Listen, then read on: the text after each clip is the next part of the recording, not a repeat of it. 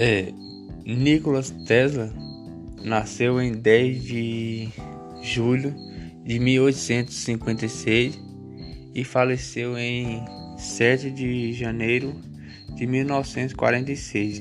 Durante esse período, ele praticou algumas invenções. É, ele foi um inventor austro-húngaro, nascido em é, nascido na Croácia, no Império Austro-Húngaro, e deixou importantes contribuições para o desenvolvimento das tecnologias mais importantes dos últimos séculos, como da transmissão via rádio, da robótica, do controle remoto, do radar e da física teórica e nuclear e também da ciência da, da ciência computacional. É, uma das suas invenções é, foi a lâmpada fluorescente, que a transmissão via rádio que a gente acabou de citar tem um motor de indução, é, a bobina Tesla, sistema de ignição, corrente alternada, é, e o controle remoto. É, foi por meio de, de novos equipamentos concebidos por Tesla que se estabeleceu o sistema de geração e aproveitamento de energia das quedas da Niágara.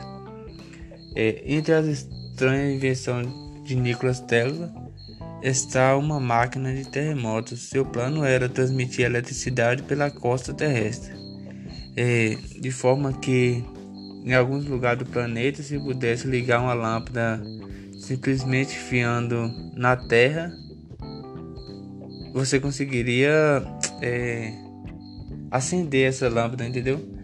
E Tesla acabou é, falindo quando queimou a usina elétrica, tendo que pagar uma grande indenização. Que é, na época que ele ficou.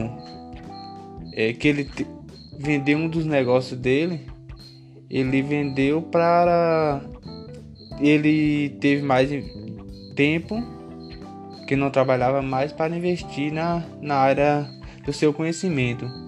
Aí quando ele faliu foi quando ele queimou a usina elétrica, tendo que pagar uma grande indenização. É, nascido em 22 de setembro de 1900, 1791, Michael Faraday foi um físico e químico britânico que atuou com forte contribuição para os estudos do eletromagnetismo e eletroquímica. Sua descoberta engloba é, os princípios básicos da indução eletromagnética e é, de magnética e eletrólise. É considerado um dos cientistas mais influentes de todos os tempos.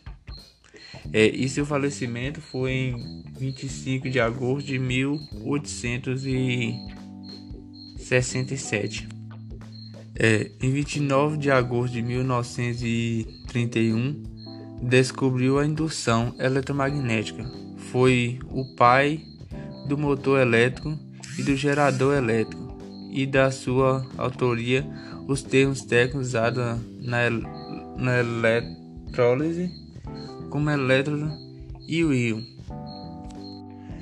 É, através desse físico e químico, em 1831 foi criada a lei de Faraday, ou a lei da indução.